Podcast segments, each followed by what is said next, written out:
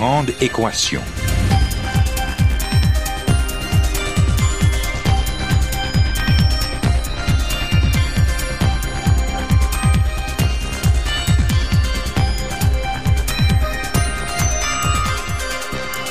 Ici Normand Mousseau, bienvenue à La Grande Équation, votre rendez-vous hebdomadaire avec la science.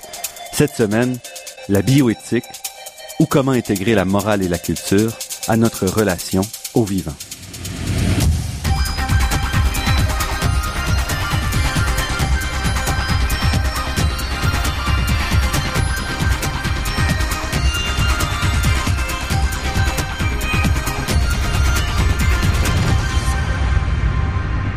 Il y a un peu plus de dix ans, en octobre 2005, la conférence générale de l'UNESCO adoptait la Déclaration universelle sur la bioéthique et les droits de l'homme. Une déclaration visant à définir les principes fondamentaux de la bioéthique, c'est-à-dire la manière dont on peut poursuivre des activités qui touchent à l'intégrité de la personne pour des raisons en bonne partie médicales, prises dans un sens large tout en respectant nos droits fondamentaux. Alors que la course à la médecine personnalisée se poursuit avec toujours plus de moyens, que les grandes études coûtent de plus en plus cher et que la génétique est accessible à tous, que signifie vraiment cette déclaration? Est-elle toujours d'actualité alors que la réalité continue bien souvent de dépasser la fiction dans le domaine médical? Pour discuter de ces questions, nous avons le grand privilège aujourd'hui de recevoir Michel Stanton-Jean, qui a présidé à la rédaction de la Déclaration universelle sur la bioéthique et les droits de l'homme. Michel Saint-Jean a eu une carrière exceptionnelle dans des domaines aussi divers que l'éducation aux adultes, la santé, la bioéthique et la diplomatie. Récipiendaire de nombreuses reconnaissances prestigieuses, dont officier de l'Ordre national du Québec et chevalier de l'Ordre national de la Légion d'honneur de France, doctorat honoris causa, entre autres, de l'Université Concordia et de l'Université Jean Moulin à Lyon. Elle est aujourd'hui chercheur invitée au Centre de recherche en droit public de la Faculté de droit de l'Université de Montréal et, depuis 2015, présidente du comité conjoint des fonds de recherche du Québec sur la conduite responsable en recherche. Michel Stanton-Jean, merci d'avoir accepté notre invitation. C'est un plaisir. Comme je l'ai indiqué il y a quelques secondes, vous avez présidé à la rédaction de la Déclaration universelle sur la bioéthique et les droits de l'homme, adoptée il y a un peu plus de dix ans. Pourquoi est-ce que l'UNESCO s'est donné le mandat de faire une telle déclaration? Ben, premièrement, il faut dire que l'UNESCO euh, a eu depuis fort longtemps, depuis euh, les années 60-70, euh, une préoccupation pour l'éthique. Euh, si on fait la, la recension de ce qui s'est dit sur l'éthique à l'UNESCO, on se rend compte que la plupart des directeurs généraux ont parlé d'éthique dans différents domaines. Mhm. Pour ce qui concerne cette déclaration, ce qui est arrivé, c'est que le directeur général à l'époque, euh, Federico Mayor, qui est un Espagnol, euh, a vu a vu cette le travail qui se faisait sur le génome humain, le séquençage du génome humain, et il y a eu une grande conférence aussi à Budapest, une conférence sur la science où les pays membres, il y a 195 pays membres actuellement, l'UNESCO, les, les, les représentants qui étaient là ont dit moi, on croit que ça nous prendrait un instrument international sur euh, l'éthique, la bioéthique. Et lui a poursuivi cette idée et il a décidé de demander à son exécutif, à sa conférence générale, la préparation d'un, euh, d'une, il appelait ça à l'époque un instrument international sur des normes en bioéthique. Et il a nommé comme présidente à l'époque euh, Madame Noël Lenoir, une avocate très connue, pour présider le Comité international de bioéthique, qui à l'époque n'était pas une organisation formel. Mhm. C'est plus tard que c'est devenu formel avec euh, des règlements et tout ça. Et donc, euh, ils ont fait cette déclaration. Euh, ils ont travaillé en premier, très fort en premier, dois-je dire, je me reprends ici, là, sur la Déclaration universelle sur le génome humain et les droits de l'homme. Ça, c'était la première qui a été adoptée en 1997, ah, c'est ça.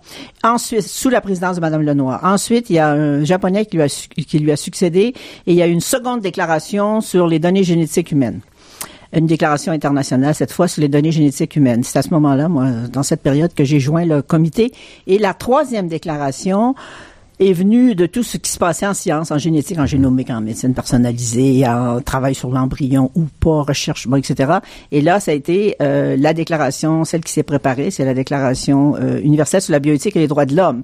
Remarquez qu'on nous avait demandé de faire un instrument international sur des normes mm-hmm. en bioéthique et des normes internationales. On a décidé de ne pas faire des normes internationales, mais une déclaration internationale euh, universelle pardon, sur la bioéthique et les droits de l'homme pour permettre une certaine euh, contextualisation de ces principes, si vous voulez, mhm, mhm. Euh, selon différents paramètres, dont l'acceptabilité sociale, la culture, l'éducation, l'histoire, etc. Parce que les 195 pays, vous imaginez bien que les fondamentaux historiques et tout ça sont très différents. Mhm. Voilà. Mais pourquoi c'était nécessaire? Parce qu'il y avait déjà deux déclarations sur le génome humain. Ouais qui touche peut-être plus la bioéthique, l'autre étant vraiment sur les données génétiques, on s'aperçoit que c'était quand même une déclaration peut-être beaucoup plus étroite, celle-là. C'est ça, exactement. En fait, c'est comme si on avait décidé, si les États membres avaient décidé qu'il serait important d'avoir une déclaration chapeau, si on peut mhm. dire, qui pourrait permettre à la suite de faire soit des avis, soit des règlements, soit des déclarations, soit même des conventions, qui pourraient s'inspirer de cette déclaration mhm. chapeau, qui, euh, selon nous, mhm. contient des principes qui peuvent s'appliquer dans différents contextes et qui est euh, la première déclaration sur la, si on pourrait dire sur la bioéthique qu'on appelle souvent globale maintenant, mm-hmm. euh, internationale qui contient tous les pays. Alors que vous avez des, des instruments européens, vous avez mm-hmm. des instruments dans d'autres pays, mais qui conservent un ou plusieurs pays. Mais c'est la mm-hmm. première qui couvre la planète, si on peut dire. Mais déjà, donc vous dites qu'il y avait déjà des instruments. Donc comment ça fonctionne? Vous regardez ce qui se fait ou vous essayez d'aller de voir où est-ce qu'on s'en va, qu'est-ce qui va se faire dans dix ans, parce que l'UNESCO, c'est quand même à un niveau qui est pas directement applicable. Donc, vous avez mhm. un rôle un peu différent. Oui, mais la, la, première étape dans la préparation, si on regarde les standards, les mhm. livres sur que, comment on travaille à l'UNESCO, la première étape, c'est très souvent de faire une étude de faisabilité. Alors, on a dit au comité, Pouvez-vous nous présenter, qu'on présentera à l'exécutif et à la conférence générale, une étude de faisabilité? Qu'est-ce que ça voudrait dire de faire un instrument international qui s'appelait à l'époque sur des normes mm en bioéthique? Donc, le comité a produit cette étude de faisabilité et on a conclu, parce qu'il y avait, il y a un petit historique aussi à greffer sur cette troisième euh, déclaration, c'est qu'il y avait eu aux Nations Unies à l'époque des tentatives de l'Allemagne et de la France d'avoir euh, quelque chose sur euh, contre euh, le clonage humain mhm, reproductif. Mhm. Et là, ça s'est empêtré dans toutes sortes de visions de différents pays. on a embarqué avec ça le, toutes sortes de, d'autres dimensions scientifiques et ça n'a pas fonctionné. Et Jacques Chirac est revenu en France et il, a fait un contact à l'UNESCO en disant ça nous prend quelque chose. Ça n'a pas fonctionné à New York. Et l'Allemagne aussi était très euh, très partante mhm. pour avoir un instrument. Donc c'est un petit peu comme ça que le travail a commencé. Le directeur général Koichiro Matsura à l'époque a dit bon on va faire quelque chose. Il a demandé l'étude mhm. de faisabilité et le président Chirac il voulait une convention. Nous, on est arrivé à notre conclusion, puis on l'a rencontré. On a passé même quelques heures avec lui. Et on est arrivé à la conclusion qu'on pouvait... Donc, une convention, c'est plus formel. Oui, vous avez un traité, c'est très mhm. formel, c'est euh, euh, mandatory, obligatoire, euh, mhm. comme on dit. Vous avez des conventions qui demandent à tous les pays de les signer, et lorsqu'on atteint, je sais pas, 50, 60 signatures, elles entrent en force, et les pays s'engagent à les refléter dans leurs lois et règlements et leurs politiques. Quand vous arrivez qu'une déclaration, c'est euh, très solennel. C'est pour ça que ça s'appelle une déclaration. Ce n'est pas qu'un avis. Les pays euh, l'approuvent à main levée, si vous voulez, ou l'approuvent pas. Ils l'ont prouvé en l'occurrence. Et là, ça devient ce n'est pas euh, obligatoire de la signer, mais ça me fait un instrument, comme plusieurs pays m'ont dit, dans les pays, beaucoup des pays émergents, pour pousser sur leur pays en disant vous avez adopté cet instrument, donc euh, on doit faire quelque chose. Ça pousse aussi les pays euh, à avoir une certaine fierté s'ils refont quelque chose. Ça pousse les pays où ça se fait blâmer lorsqu'on évalue s'ils ont rien fait. Alors c'est à peu près le statut, on appelle ça du soft law, du droit vert ou mm-hmm. euh, du droit non contraignant, mais on s'aperçoit, il y a de la littérature là-dessus, que les conventions inspire souvent la production du droit positif, si vous voulez. D'ailleurs, notre convention a déjà été utilisée par la Cour européenne et dans certaines décisions. Vous êtes, euh, notre déclaration, excusez-moi, c'est une déclaration, faut pas se tromper. Merci. Euh, donc, ce n'est pas une convention. Peut-être qu'un jour, ça mhm. pourrait devenir une convention, euh, mais par exemple, une déclaration, vous pouvez pas avoir des addendums ou des protocoles. Une convention, vous pouvez. Donc, la prochaine étape, ça peut, elle peut actuellement être utilisée dans certains avis. Il y a énormément de travail qui s'est fait pour sa mise en œuvre. On peut en parler si vous voulez. Il y a des livres qui se font, des pamphlets, tout ça sur chacun des articles. Il y en a déjà mhm. plusieurs qui ont été faits pour expliciter que veut dire l'article. Parce que moi, je dis toujours, une déclaration, c'est 25 pages, c'est du papier. Comment on met ça en œuvre? C'est le, défi. Hein.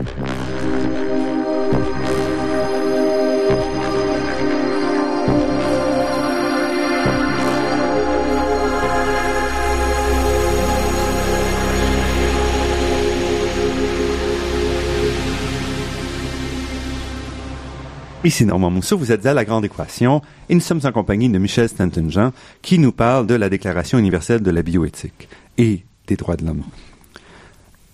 Est-ce que, d'une façon, vous dites c'est arrivé, on voit un peu le processus, mais en même temps, ça fait des décennies qu'on fait des tests sur les humains, qu'on développe des médicaments. C'est pas arrivé simplement avec la génétique, ces questions de bioéthique. Pourquoi à ce moment-ci est-ce qu'on se pose Bien, En fait, question? si on parle de la bioéthique, euh, comme je disais, le, le, déclencheur a été vraiment le séquençage du génome humain. Euh, parce que le directeur, euh, probablement dans des rencontres scientifiques, comme j'ai mentionné, avec des, des pays, euh, il a vu venir un peu mm -hmm. ce qui pourrait se passer une fois que le génome serait séquencé. Quel travail se ferait là-dessus, euh, comment on procéderait, et toujours avec cette idée que la science est responsable, est, est très, très importante, mais doit être responsable. Mm -hmm. On peut en parler si vous voulez. Donc, lui, il a dit qu'il voulait qu'un comité composé, le Comité international de bioéthique est un comité composé de 36 personnes, à peu près de 36 professions différentes. Ce sont des experts. Mm -hmm. Et ce sont pas des gens, des fonctionnaires ou des gens qui viennent de, des diplomates, c'est des experts qui produisent ce qu'ils pensent qui est la meilleure au moment où elle se fait, la meilleure approche à mm -hmm. un domaine. Donc, après, le processus fait en sorte que le projet fait par le Comité international de bioéthique va être examiné par les pays membres. Et ça, c'est un grand défi. Parce que quand les pays membres l'examinent, et la dernière étape, les pays membres deviennent propriétaires du texte. Alors, le président ou la présidente est là pour dire, Ouais, d'accord, vous parlez du partage des bénéfices, mais qu'est-ce que vous avez voulu dire? Vous parlez mm -hmm. de dignité humaine, ci, ça, cela. Et là, le président ou la présidente est là pour répondre mais ce sont les pays qui décident est-ce qu'on garde ça ou on garde pas ça? Est-ce qu'on amène ça à la conférence générale cette déclaration? Alors ça, c'est un passage très angoissant pour la personne ouais. qui a présidé. Et qu'est-ce que qu'est-ce que dit je, Vous l'avez dit, ça fait plusieurs dizaines de pages quand même. Qu'est-ce que dit la la, convention, la, la déclaration? La déclaration. Ben, la déclaration, comme je vous ai expliqué, elle est, euh, elle se veut chapeau, c'est-à-dire que à partir de tout ce, la revue de littérature qu'on a fait, de ce qui se faisait un petit peu partout dans le monde, des consultations, c'est très important parce que moi, je suis une maniaque de la participation du public à l'élaboration des politiques. Euh, depuis des années 80, je travaille là-dessus. J'ai fait organiser plein de consultations et les pays membres avaient demandé d'être consultés. Donc, on a fait un processus consultatif très élaboré. On a fait des euh, réunions euh, qu'ils appellent extraordinaires à Paris, à l'UNESCO. -hmm. Et à mesure que le projet avançait, on a fait des consultations en ligne. Qu'est-ce que vous voulez? Est-ce qu'il faut des principes? Est-ce qu'il faut parler de toutes sortes de choses ou se, se, avoir une approche assez globale qui pourra servir ultérieurement? Donc, on est allé, moi, je suis allé en Iran, je suis allé, euh, en, ils sont allés en Russie, une conférence où celle-là, j'ai pas pu assister. On est allé en Lituanie, on est allé au Mexique, on est allé en Turquie. Et à chaque fois, on allait avec notre document traduit dans la langue du pays pour permettre aux scientifiques, à la société civile, aux parlementaires de discuter, aux décideurs, dans leur, dans leur langue. Puis après, on faisait des ateliers la plupart du temps en anglais, mm -hmm. pour euh, que moi je comprenne, évidemment. Donc, euh, ça nous a permis beaucoup, beaucoup de mieux cibler un certain nombre de choses. Par exemple, on nous a dit, ben, il suffit pas simplement de parler euh, de, de, génétique, génomique là-dedans, mais il faut aussi parler de ce qui se passe dans les pays, de la responsabilité sociale, de l'accès à la santé, même à l'alphabétisation, parce que vous connaissez, vous savez très bien que euh, l'alphabétisation en santé, c'est extrêmement important, autrement vous ne -hmm. comprenez pas de quoi il s'agit. Bon, alors ça nous a permis beaucoup de modifier souvent ce qu'on est en train de faire, et on a des principes là-dedans, comme la responsabilité sociale, qui parle d'accès à la santé, qui parle de la santé des femmes, qui parle d'alphabétisation, accès à l'eau potable, qu'on n'aurait peut-être pas mis spontanément -hmm. dans cette déclaration, on l'a mis à cause de ce qu'on a entendu dans, dans, notre consultation. Je pense que c'était une des forces de la déclaration. Donc ça va beaucoup, c'est beaucoup plus large que simplement dire oui. euh, c'est la recherche. Exactement. Ça, ouais. Ça touche à tous les aspects de la vie. Ça touche à tous les aspects de la vie et, et, et ça, ça, jette un regard euh, responsable sur la science, si on veut. C'est-à-dire que il y a une, des principes qui disent les, que la science doit être intègre, la science euh, doit faire en sorte que le public, les acteurs concernés soient consultés. Donc, effectivement, oui, la bioéthique, c'est c'est les sciences de la vie très largement définies. Donc, mm -hmm. il fallait, euh, ça parle des générations futures, par exemple. Si on, si on regarde Anne Jonas, le principe de responsabilité, ça parle de l'importance de, de, de l'homme. Euh, on dit toujours l'homme là-bas, de l'homme dans son environnement social, économique. Comme moi, par exemple, j'aurais, je vous donne juste un petit exemple. Moi, j'aurais préféré mettre que la bioéthique, euh, sa portée s'adresse aux sciences naturelles, aux sciences de la santé, puis aussi aux sciences sociales. Mm -hmm. Mais il y a des pays qui ils voient encore un petit peu ça plus restreint aux sciences médicales, si on veut. Donc, le compromis a été de dire que nous, on avait mis une définition avec ça, et les États membres, finalement, on a fini en disant la portée, ça s'adresse aux sciences de la vie, euh, je pense, ajoute euh, peut-être sciences naturelles, mais à l'homme dans son environnement social, économique, tout ça. Vous voyez, genre de compromis qu'on peut faire. Bon, ben, l'environnement social est quand même là, Mhm. mais c'est pas directement ce que nous, on avait proposé. Il y a des choses comme ça qui... Et vous, vous êtes arrivé avec un, ba- un bagage à la fois euh, ayant étudié ça d'un point de vue plus formel, mais aussi en tant qu'ancienne euh, sous-ministre à la santé au niveau fédéral, où vous aviez géré, entre autres, la crise du sang contaminé. Donc, vous aviez aussi une approche euh, plus terrain, peut-être. La, la crise du sang contaminé, en fait, moi, j'ai été sous-ministre de 1993 à 98. Après, j'ai été en poste deux ans à Bruxelles, mais la crise du sang contaminé, c'était énorme. Il y avait beaucoup d'enjeux là-dedans, éthiques, euh, qu'on peut rapprocher à l'éthique, la bioéthique, la compensation pour l'hépatite C, etc., plein de choses comme ça. Et j'ai géré aussi la réception du rapport Baird sur les nouvelles technologies de reproduction. Alors là, on était dans la procréation assistée, dans plein de choses où on travaillait dans ces deux choses-là avec des avocats, bien sûr, mais on se disait, mais ça, c'est pas une loi qui peut répondre à ça. C'est plus d'informer le pu- l'éducation. C'est plus euh, de d'autres dimensions que simplement euh, euh, une loi. Puis les, les avocats, bon, on a fallu imaginer. C'est là que moi, je me suis beaucoup intéressé à l'éthique et à la bioéthique. Et quand je suis parti à Bruxelles, on m'a dit, bon, on demande quelqu'un au Comité international de biotique, est-ce que tu serais prêt à y aller? C'est comme ça que j'ai joint le comité, mais j'avais eu cette préoccupation. Gérer aussi la, refaire la loi canadienne sur le tabac. Ça a été tous des dossiers, ça, il y avait Où beaucoup de- l'éthique est, est au cœur de ces L'éthique est au cœur et très souvent, à l'époque, quand on élaborait des politiques, euh, que ça concerne l'enfant, les aborigènes, je sais pas quoi, au ministère de la Santé, on, on regardait les impacts économiques, on- mais on regardait pas les impacts éthiques. Qu'est-ce qu'on veut faire? C'est quoi notre vision? C'est quoi nos valeurs en arrière de ça? Est-ce qu'on veut juste des valeurs économiques ou socio-économiques ou euh, etc. Donc, on, on faisait pas ça. Maintenant, je crois qu'on le fait un, un peu plus. Pas assez à mon goût des fois, mais un peu plus. Mais quand vous êtes arrivé donc au comité pour travailler sur cette déclaration-là, ça vous donnait aussi un angle un peu différent, j'imagine. Oui, moi j'avais euh, ce bagage-là, là, d'avoir travaillé euh, à la santé, et j'avais aussi euh, bon, ce qui a fait finalement que je suis devenue la présidente. Je suis devenue vice-présidente au début, après présidente du comité. C'est peut-être aussi mon bagage en éducation des adultes, puis en consultation du public. Ça, c'était, euh, ça, ça, ça m'a servi énormément euh, Oui, on dans va ma revenir vie. un peu sur Ouais, cet ouais, aspect-là de votre carrière. Mais disons que c'est comme ça bon, il y a eu des élections, puis en deux, on a fait, le, on a tenu le, le comité ici à Montréal avec l'aide de l'université de Montréal, le recteur de l'époque, à- en deux, le- fin 2002. C'est là que je suis devenue présidente et puis qu'on a eu le mandat de travailler sur cette déclaration, sur cet instrument normatif. Et un instrument comme ça, il faut le concevoir aussi en se projetant dans l'avenir. En disant, il faut qu'on le ouais. construise pour qu'il soit encore valide dans 5 ans, 10 ans, 20 ans, parce que Mm. ces déclarations-là, elles sont pas refaites euh, régulièrement? Non, c'est ça. Il y a beaucoup maintenant de littérature. Il y a le, celui qui, euh, on a fait. Moi, j'ai participé à une encyclopédie sur la bioéthique qui a été pilotée par Heng Tenaf, qui dirigeait la bioéthique à l'intérieur de l'UNESCO à l'époque. Euh, moi, j'ai fait le- l'article sur le bien commun. Plusieurs de mes collègues ont fait d'autres articles. Il y a eu un livre sur la déclaration pour expliquer comment elle s'est élaborée, ses principes, euh, qui s'appelle Déclaration universelle, ses principes, toute son élaboration, qui est dans plusieurs langues. Et il y a euh, plusieurs documents. Il y en a un qui vient de sortir sur la bioéthique globale. Pourquoi une bioéthique globale? Et moi, j'ai fait un article en anglais qui dit est-ce qu'une déclaration is it uh, only a couple of pages of paper or is it useless or is it useful pour développer la conversation en bioéthique j'ai j'ai fait cet article sur la mise en œuvre de la déclaration.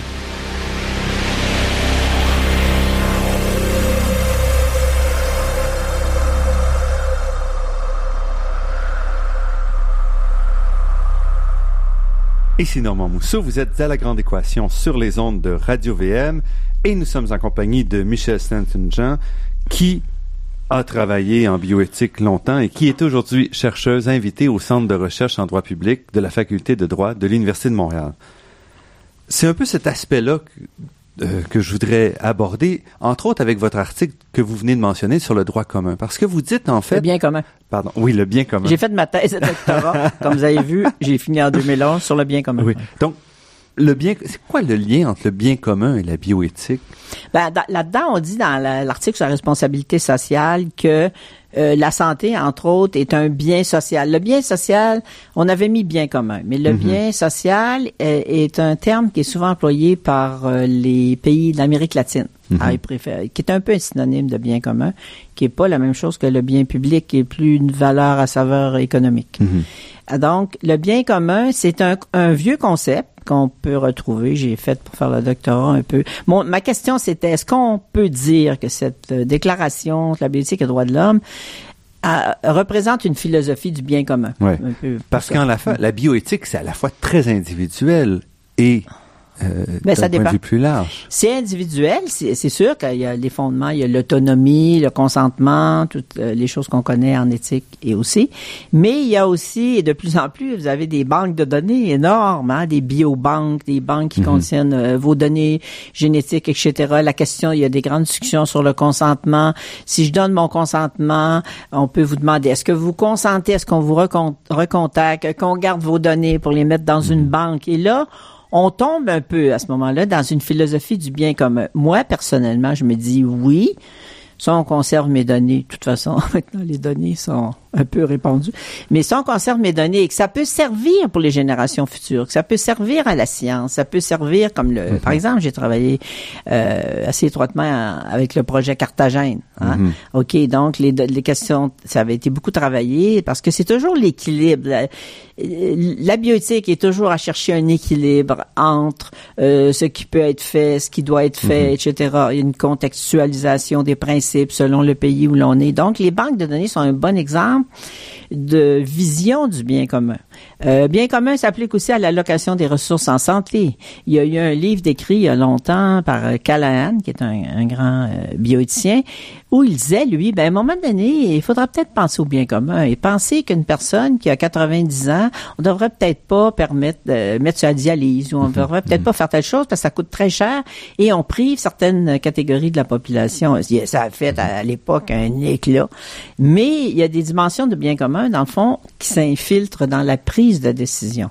Est-ce que je pense juste à moi ou je pense à ma communauté, je pense aux autres pays, je pense, euh, moi je peux vous donner l'exemple de ma mère quand elle est décédée, on lui a dit, Madame Stanton, on pourrait vous mettre sur la dialyse, ça vous prolongerait peut-être de six mois, euh, je sais pas. Elle dit non.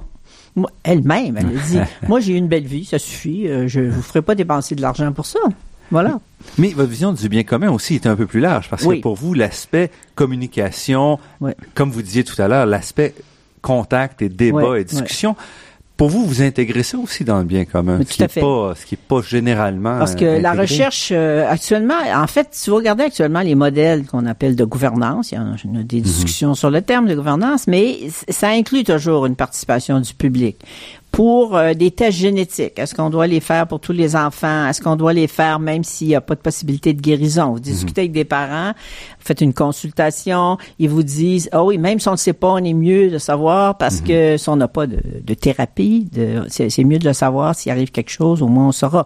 Là, vous arrivez. Est-ce qu'on va pas euh, taguer l'enfant disant il est ceci, il est cela, porteur de ça va peut-être nuire à sa carrière, à sa possibilité d'assurance?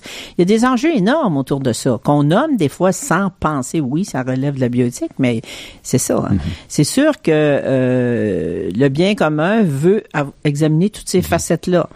Et le bien commun est une notion aussi un peu identifiée à, hum, au christianisme ou à des sociétés chrétiennes. Il y a eu dans les encycliques, on référait au bien commun, au bien commun.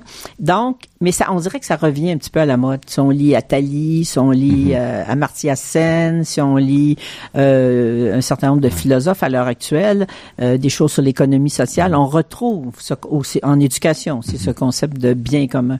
Alors moi, j'ai essayé de faire un petit peu l'histoire du bien commun et de dire, ben la déclaration, est-ce qu'elle répond à ça ou pas?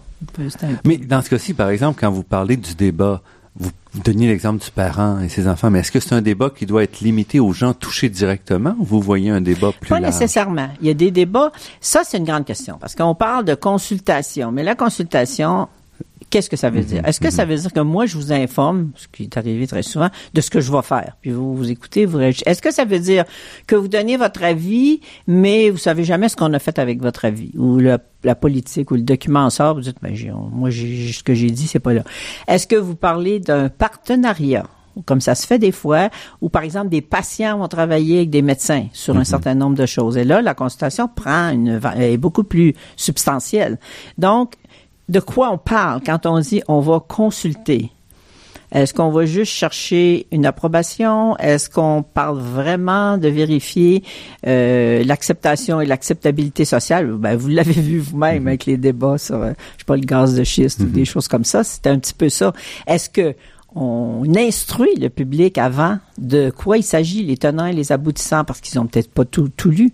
Donc, il y a toutes ces dimensions-là. Donc, la consultation, ça veut dire plein de choses. Donc, ça dépend, pour revenir à votre question, on peut impliquer simplement les parents qui ont des enfants susceptibles d'avoir ces questions ou un peu impliquer toute la population. Ça dépend. On a fait, quand j'étais à Ottawa, on a fait sur euh, le home care, on a fait les soins à domicile, le mm-hmm. pharmacare, on a fait des grandes consultations avec l'industrie, avec des patients et tout ça. Donc, c'est, c'est très compliqué et les travaux que j'ai fait là-dessus avec différents chercheurs, souvent, ce qu'on fait pas, c'est qu'on n'évalue pas assez bien qu'est-ce qui a été utilisé dans ce que les gens nous ont dit? On mhm, évalue, mhm. est-ce que les gens sont contents d'être venus? Est-ce qu'ils ont eu la chance de parler? Ça, c'est plus... Euh, mais à long terme, est-ce que ça a donné quelque chose, que les gens soient venus et dit un certain nombre de choses? Moi, quand je parle à des gens qu'on va consulter, je dis toujours, on va pas nécessairement prendre tout ce que vous avez dit. D'abord, c'est important de dire ça. Mais on va essayer de vous informer sur ce qu'on fera avec ce que vous avez dit. Alors, ça, c'est, je pense que c'est important, ça. On regarde ici l'Institut du Nouveau Monde et des mécanismes comme ça. Je pense qu'ils mènent ça bien, les consultations. On s'arrête euh, quelques instants pour une pause publicitaire et on vous revient tout de suite après.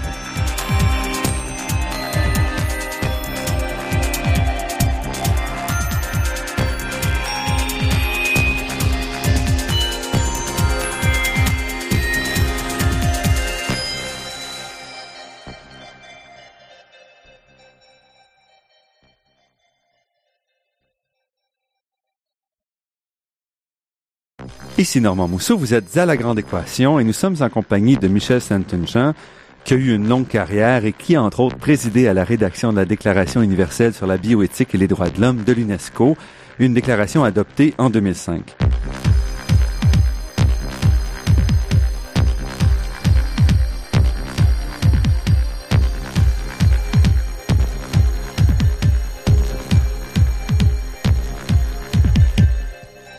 Vous avez, Michel Saint-Jean, une carrière assez inusitée. Donc, votre première, euh, votre premier travail était comme journaliste au quotidien Le Soleil, il y a déjà euh, quelques années de cela.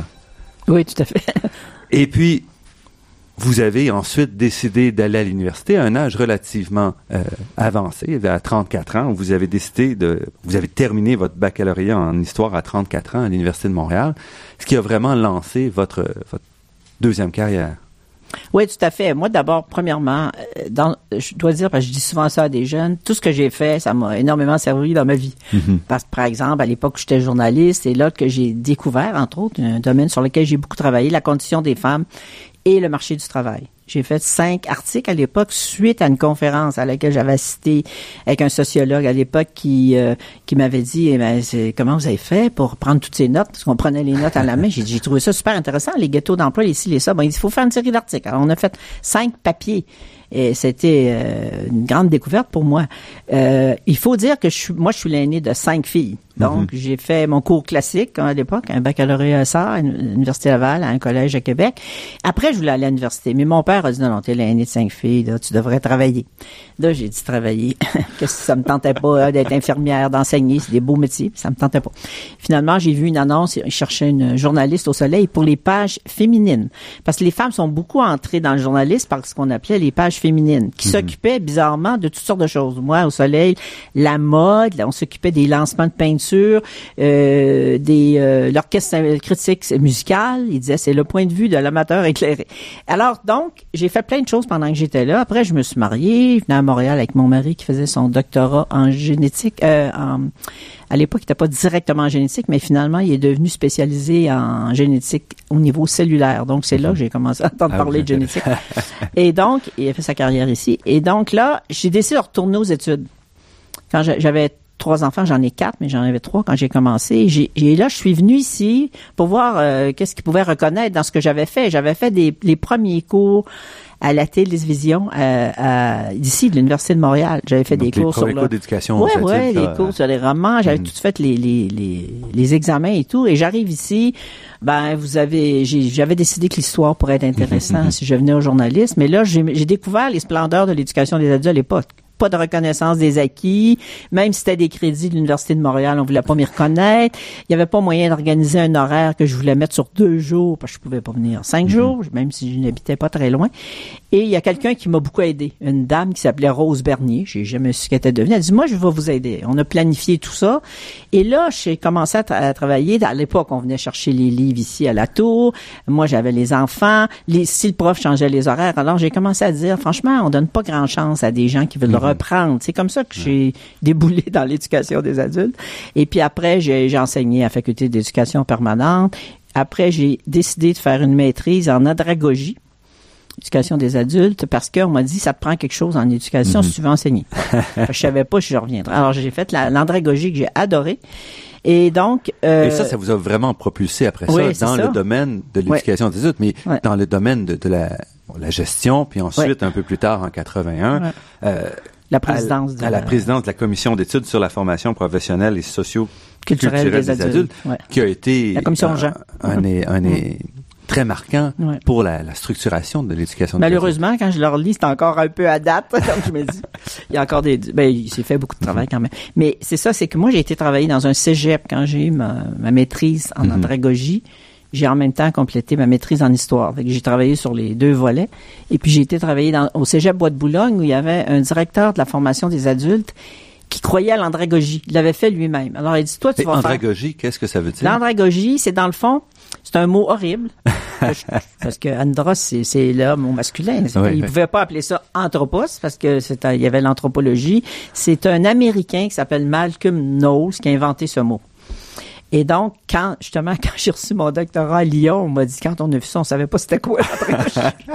Mais en lisant, ils ont compris. Mais là, moi, j'étais à temps plein. Donc, c'est un cégep qui travaillait beaucoup avec les entreprises, Bois de Boulogne. Donc, J'étais à temps plein là-dessus, donc j'ai fait plein d'affaires, démarrer des programmes pour les femmes, des programmes financés à l'époque par le fédéral pour les, les chômeurs, les personnes handicapées, les, les, gens qui travaillaient comme à Hydro-Québec, qui venaient donner un cours en quelque chose d'in- euh, industriel, quelque chose comme ça, mais ils avaient jamais enseigné aux adultes. Alors, en- dans le fond, l'andragogie, c'est comment t'enseignes un adulte qui est pas un enfant, qui est pas un étudiant à temps plein, qui a 16 ans, 17 ans, c'est euh, comment tu donnes le premier cours, comment tu prends en compte les ressources des personnes qui sont devant toi, qui savent des choses, comment tu euh, définis un contrat d'apprentissage avec eux, euh, comment tu étudies leur graphe d'apprentissage, comment ils apprennent ces gens-là? Alors, c'est c'est- c'est ça, c'est ce n'est pas la pédagogie, c'est l'enseignement aux adultes.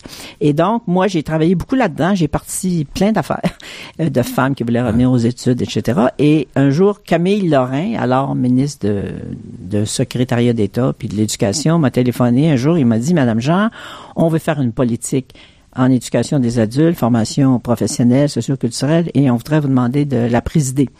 Alors, c'est comme ça que j'ai abouti à présider cette commission qui a remis son rapport en 82. Et déjà à ce moment-là, c'était, vous étiez très convaincu de la nécessité de consulter parce que vous avez fait énormément une de grosse consultations. consultation. On euh, a dit, nous, on était tous des experts en éducation des adultes. Il y avait euh, Michel Blondin qui travaillait avec la FTQ, il y en avait un qui travaillait dans un cégep, Michel Lemay, un autre euh, qui démarrait au secondaire, un autre l'éducation à distance. Donc, on connaissait ce qui se faisait un peu partout dans le monde. Donc, on a dit, au lieu de mettre, dépenser notre argent à voyager, on va faire venir quelqu'un, un des experts. L'OCDE, on a fait venir quelqu'un de l'OCDE, on a fait venir quelqu'un de l'UNESCO, on a fait venir quelqu'un de Belgique, je crois. En tout cas, on va les faire venir. Et nous, on va prendre notre argent pour consulter. Donc, on a fait, bien sûr, les, les audiences habituelles là, de, que, que les compagnies font. Ils sont tous venus, l'Hydro-Québec, etc., présenter des mémoires, tous les syndicats. Mais on a fait des ateliers régionaux. On a nommé des gens en région pour préparer les étudiants à venir nous parler. Euh, alors, on faisait des ateliers où il y avait des enseignants, des étudiants et des administrateurs. Et on avait aidé les étudiants il suffisait pas de dire j'aime pas le cours, mais pourquoi vous n'aimez pas le cours? Mhm. On m'écoute pas. Je l'ai suivi deux fois au cégep, au secondaire, aux îles de la Madeleine, puis c'est la même chose, c'est le même prof, mais ils me reconnaissent pas les crédits. Alors, euh, la reconnaissance des acquis, l'organisation de la formation. euh, on- alors donc, on a, on a dû consulter 11 000 personnes. On a fait des ateliers à Grande-Rivière, Matane, Sept-Îles, Bécomo, puis on faisait aussi les audiences formelles, puis on a tout mis ça ensemble, puis on a produit un rapport intérimaire qu'on a soumis à un grand colloque à l'Université Laval avec des, représentants qu'on avait choisis parmi nos, ateliers. Puis avec ça, on a fait notre, notre rapport final qui s'appelle Apprendre une action volontaire et responsable.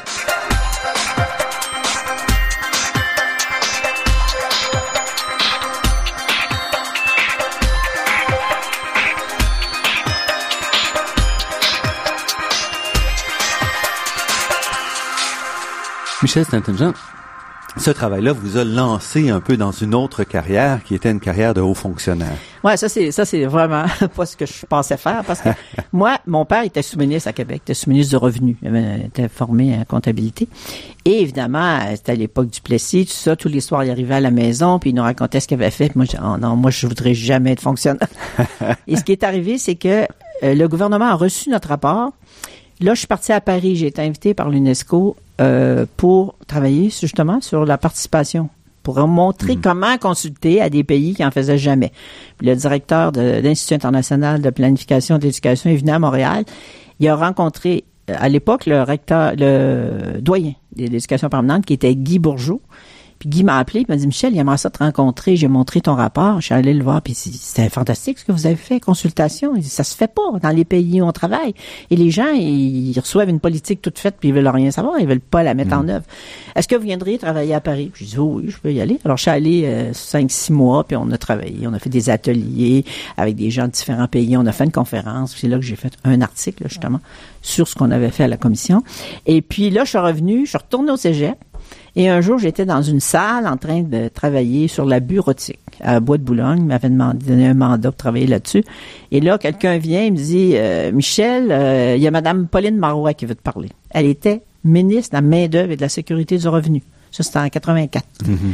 Alors, je m'en vais, je traîne un grand fil de téléphone dans le corridor. J'étais assise par terre. Puis elle me dit, Michel, on a lu ton rapport, on trouve ça intéressant.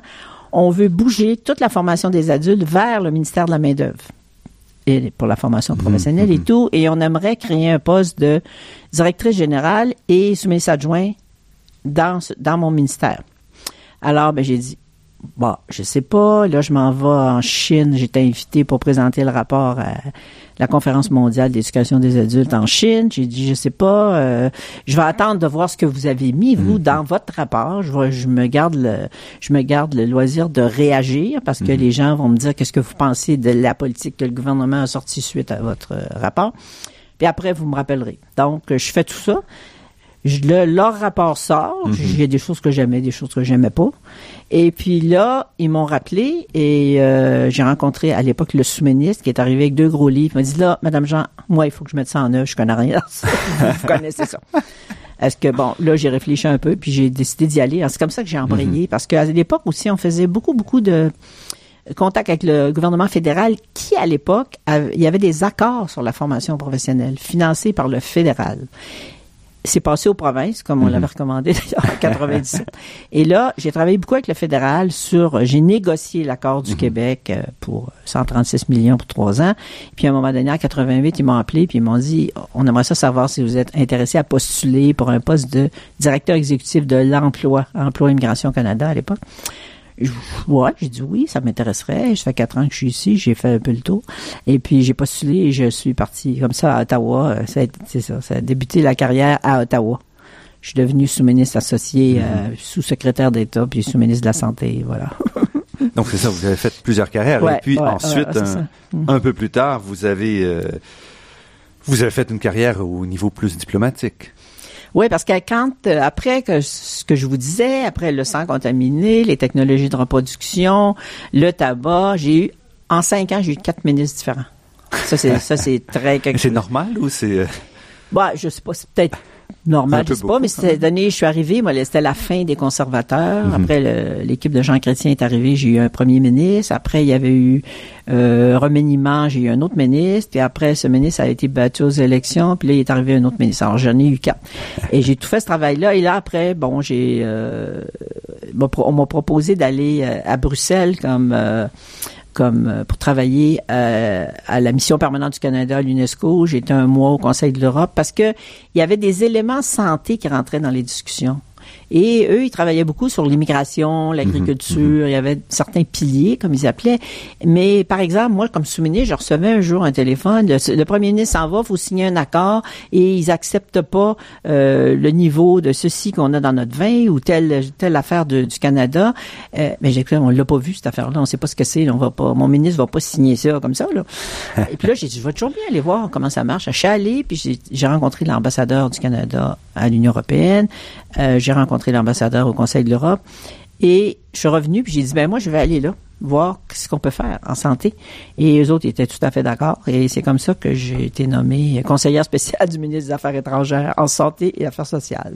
Alors, j'ai été deux ans à Bruxelles, et là, c'était plus de la, de la diplomatie. J'ai fait venir des scientifiques, on a signé des accords, des choses comme ça. C'était super intéressant. Et après, je suis revenu à, à ici. À l'Université de Montréal, mais en même temps, ouais. euh, votre poste Ah. de président de la commission euh, se- je- devait vous, continuait. devait Oui, c'était vous occuper fini, quand même. Ça, ça a euh, fini en quand- 2003. Donc, Mhm, moi, ce qu'il y avait, c'est le, le doyen à l'époque des études supérieures ici, mhm. euh, Louis Maheu. Il m'a dit, Michel, j'aimerais ça, tu connais ça, l'éducation, euh, tout ça, tu j'aimerais ça que tu viennes travailler avec nous pour développer des programmes multidisciplinaires. Mhm. Et là, j'avais une offre à Ottawa pour retourner à Ottawa. Puis j'ai dit, si je retourne à Ottawa, je vais encore rester là 10 ans.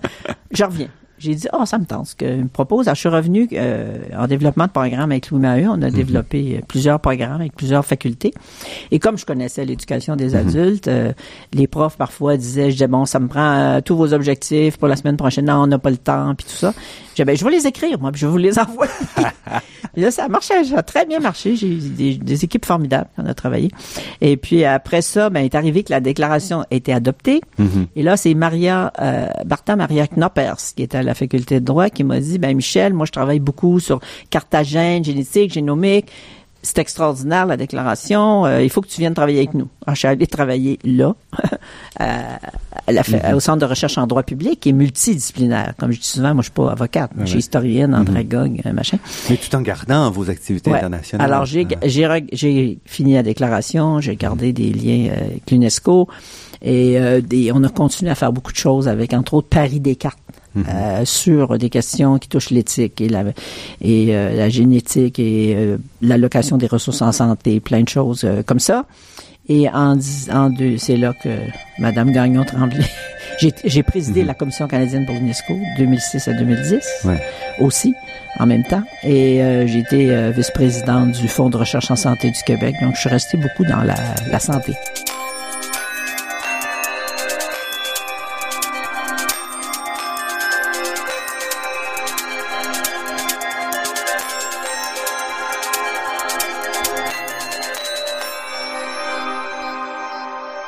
Ici Normand Mousseau, vous êtes à La Grande Équation sur les ondes de Radio-VM et nous sommes en compagnie de Michel Stanton-Jean qui a une carrière très diversifiée et qui est maintenant, depuis, euh, depuis quelques mois, présidente du comité conjoint des fonds de recherche du Québec sur la conduite responsable en recherche. Est-ce que c'est un, niveau- un nouveau défi pour vous ou c'est une continuation de ce que vous faites euh, depuis Ben, euh, il y a une certaine 20 ans? continuation, bien sûr, parce que d'abord, moi, j'ai participé à un comité des académies canadiennes qui a fait un travail sur ce sujet-là, l'intégrité. Un rapport qui est sorti en 2000, euh, 2010, je crois.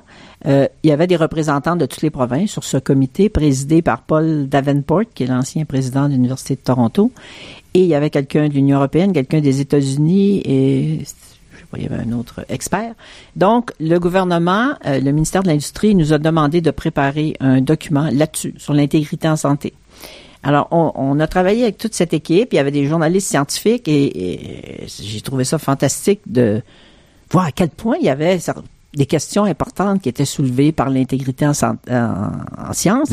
C'est-à-dire, euh, bon, faut dire qu'on met toujours que le- au Canada, je pense que notre science est excellente, que la plupart des chercheurs ils sont intègres et tout ça. Mais comme vous avez dit au début, il y a beaucoup de pression maintenant en science. Hein. C'est des gros budgets avec plusieurs pays, des équipes de plusieurs pays avec des, des philosophies différentes peut-être en éthique, euh, des pressions pour publier, C'est ça publier pour, ou euh, périr. parce que Donc, pour obtenir les fonds et euh, maintenir les que les, il peut avoir des dérapages. Mhm. Et euh, on n'avait pas euh, au Canada, on avait les, fonds, les fonds fédéraux avaient euh, un peu une politique euh, qui touchait à l'intégrité.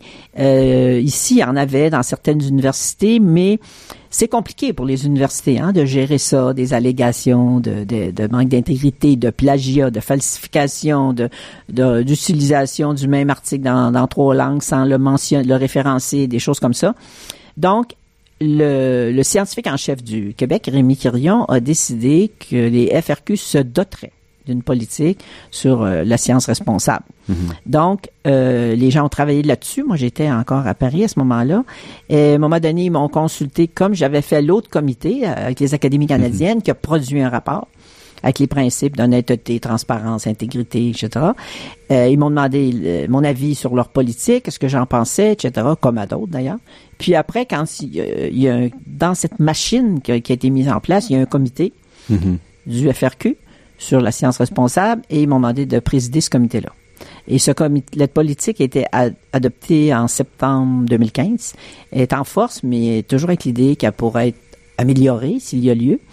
Et euh, c'est chaque établissement, université hôpitaux, centre de recherche doit avoir une personne responsable de ce sujet-là, de l'intégrité en santé, et doit, pardon, suivre la politique.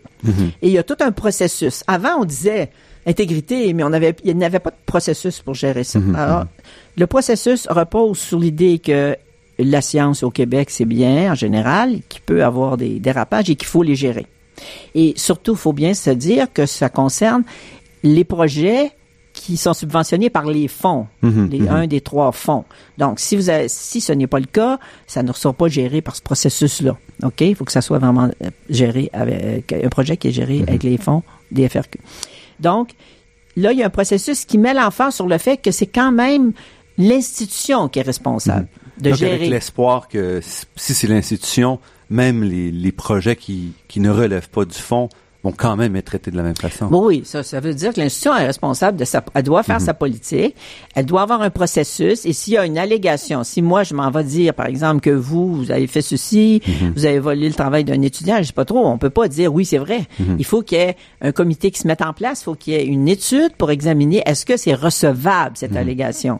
Et là, le- le- les fonds doivent être informés. On a reçu une- quelque chose, et puis on va faire la suite avec nos, nos instances, puis on vous dira si on poursuit. Si ça s'avère qu'on poursuit, là, l'institution concernée doit mettre en place un comité qui va examiner ça, arriver à des conclusions qui vont être envoyées, et c'est là que notre comité se met en place. Nous, on, on va pas étudier sur place qu'est-ce qui s'est passé. Et là, il y, a des, il y a tout un processus qui se met en place pour examiner ce qui nous vient de l'institution et faire une recommandation qui va s'en aller au fond responsable, qui peut être les, les sciences humaines, qui peut être les sciences naturelles, qui peut être la santé. Et le fond responsable va décider qu'est-ce qu'il fait comme sanction suite à notre recommandation. Donc, on parle pas simplement ici de bioéthique, c'est non, non, non, l'ensemble du processus de recherche. L'ensemble du processus de recherche. C'est pas juste la, la bioéthique, disons. Mhm. C'est sciences responsables. Donc, ça touche plusieurs, euh, plusieurs dimensions. Ça touche des choses qui peuvent être, Mhm. euh, disons, légères, puis ça touche des choses qui peuvent être assez lourdes. Mais encore une fois, ce comité vient d'être créé. Oui, il vient d'être créé. Or, ça fait, le fonds eux-mêmes existe depuis 50 ans. et dans son entièreté. Moi, j'ai été nommé, ça fait quand même euh, presque un an, hein, un an. Mais le comité vient de se réunir pour la première fois la, la semaine dernière, ensemble. là. Alors, le comité euh, a des gens qui représentent différents euh, domaines scientifiques.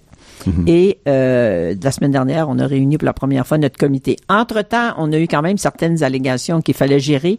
Alors, on l'a fait avec moi et une personne qui était déjà Mais est-ce que ça veut dire que c'est un peu la fin du Old Boys Club en recherche, vous diriez? Ou, Ben, c'est difficile à dire, mais c'est sûr que euh, ce que ça essaie d'éviter, c'est que bon, euh, on a des cas euh, qu'on a vus, euh, que j'ai vus aussi quand j'ai fait l'autre comité, ça, que les gens fassent n'importe quoi, puis que ça, ça ne soit pas connu, et que et qu'une université soit mise au courant puis dise ben non, on fera rien parce que ça va ça va nuire à notre réputation et tout ça. Donc c'est un peu cette idée d'avoir une place où le FRQ donne beaucoup de fonds quand même. Hein? Donc il, faut qu'il soit responsable parce qu'il peut avoir des questions. Il est arrivé ceci, il est arrivé cela, qu'est-ce que vous faites? Donc, l'idée, c'est de dire, on a un mécanisme, on a un processus pour gérer ça qui n'enlève pas l'imputabilité de chaque établissement, de chaque hôpital, de chaque chambre de recherche qui doivent gérer leur affaire. Mais nous, si ça concerne nos fonds, on a une façon de gérer ça. Mais le fait que ça soit limité au fonds pour vous, c'est un problème ou c'est euh... aux trois fonds? Oui, parce qu'il y a quand même beaucoup d'autres sources d'argent. Il y a beaucoup de travail ben qui se fait aussi sans exactement. vous avez raison. Ben oui, mais ça, l'université en principe doit le gérer. Mhm. Mais euh, les fonds, les fonds de recherche du Québec ne peuvent être responsables que ce qui est utilisé avec leurs fonds. Mhm. C'est sûr que c'est ça. Mais ça n'empêche pas l'université de gérer d'autres allégations ou d'autres choses euh, qui pourraient se passer. Mhm. Donc, euh, le, le, projet qu'on avait fait avec euh, Ottawa, là, avec avec les académies canadiennes, donc il y a eu des retombées quand même aussi pour les fonds canadiens. Hein. Ils ont mhm. refait leur politique aussi. Et la politique du, du Québec sur euh, sur la science responsable a quand même travaillé avec les gens d'Ottawa pour pas que les chercheurs aient à répondre à des mhm. affaires très très disparates. Mais il y a quand même ici des centres de recherche et des choses qui sont particulières qu'il faut gérer, mhm. qui n'existent pas nécessairement euh, dans les fonds euh, canadiens. Bioéthique, et, conduite responsable. Est-ce que vous pensez, et vous êtes maintenant, comme vous êtes à la faculté de droit, est-ce que vous pensez que le rapport à l'éthique change euh, a changé dans la société depuis 30 ans? Ou, euh? je dirais que oui. Je dirais que les, avec les, euh, tout ce qui se passe, les développements génétiques, en génomique, mhm. les tests, euh, les, affaires qui se passent dans les hôpitaux, mhm. euh, les, les, la médecine personnalisée, euh, il y a beaucoup de choses maintenant qui se passent, euh, des, des, possibilités là, de, de, de, garder un enfant qui peut être handicapé ou mhm. pas le garder. Il y a plein de choses qui se passent. Les médicaments, ça c'est quelque chose aussi, hein, l'accès aux médicaments, qui se passent, qui font que les gens sont plus, pour utiliser une expression, allumés sur ces dimensions-là. Et les gens ne n'oublions pas non plus l'environnement. Hein? Mhm. Toutes ces dimensions qui sont connexes là et qui se recoupent d'une façon ou de l'autre, je pense, qui font en sorte qu'il y a plus de gens qui s'intéressent à ces questions et qui sont face à des situations qu'on n'avait pas autrefois. Euh, que ce soit en environnement, que ce soit pour les naissances, hein, des naissances euh, que maintenant on peut voir s'il y a des s'il peut y avoir des, des, des, bébés qui vont naître handicapés, on les mhm. garde, on les garde pas. Il y a des il y a beaucoup beaucoup de choses maintenant qui se passent qui font que les gens sont plus euh, réveillés sur ces dimensions-là et que l'éthique et la bioéthique ont pris une dimension. On, des fois on les nomme pas comme ça, mais mhm. on voit que ça joue dans la prise de décision. Euh, comme on dit souvent, on dit euh, la, la, science va nous dire euh, quoi faire. Ça se mhm. développe, le quoi faire se développe. Hein? C'est énorme, les, les découvertes, l'accélération des découvertes. Mais comme disait euh, Hubert Rive, nous dit quoi faire, mais il nous dit pas nécessairement comment le faire. Hein? Jusqu'où aller, mhm. consulter les gens, est-ce qu'on le fait, est-ce qu'on le fait pas, etc. Là, il y a des développements dans tous les secteurs, euh, que ce soit dans l'armement, l'environnement et tout ça, où ces questions de principe euh, bioéthiques, qui souvent s'appliquent à beaucoup de mhm. secteurs, euh, doivent être mis en considération. Moi, ce que je trouve extrêmement important, c'est de travailler avec les chercheurs, pas contre les mhm, chercheurs. Mhm. moi, j'ai travaillé dans, je travaille dans un projet dans le moment où les chercheurs, euh, on essaie de voir dans leur travail ce qu'ils font. Est-ce que ça répond à certains principes qu'on a en biotique sur la participation, sur le respect des gens, sur l'intégrité, etc. Michel Saint-Jean, on doit s'arrêter ici. On voit que vous avez, vos travaux vraiment ont permis de peut-être compléter ce dont parlait euh, Hubert Rive, c'est-à-dire la partie de, faire rentrer l'humain dans cette question-là, puis nous permettre de mieux décider. Michel Saint-Jean, qui avait une carrière exceptionnelle et qui aujourd'hui vous êtes chercheur invité au Centre de recherche en droit public de la Faculté de droit de l'Université de Montréal et président du comité conjoint des fonds de recherche du Québec sur la conduite responsable en recherche. Je vous remercie beaucoup pour cette entrevue. Plaisir. Je peux, vous dire mon slogan. Faut travailler faut travailler avec utopie et scepticisme. Toujours voir loin, mais poser les bonnes questions. On va retenir ça. Je remercie Daniel Fortin à la technique et pour la création des thèmes musicaux entendus à l'émission, Marc-André Miron, site Internet, et Ginette Beaulieu, productrice déléguée. Je remercie également le Fonds de recherche du Québec, la Fondation familiale Trottier et l'Université de Montréal pour leur contribution à la production de cette émission. Vous pourrez réentendre cette émission et toutes les autres en vous rendant sur le site Internet de La Grande Équation. L'émission est également disponible sur la page Université de Montréal de iTunes U. Ici Normand Mousseau, au nom de toute l'équipe, je vous dis à la semaine prochaine et d'ici là, restez à l'écoute de Radio VM pour découvrir votre monde sous toutes ses facettes.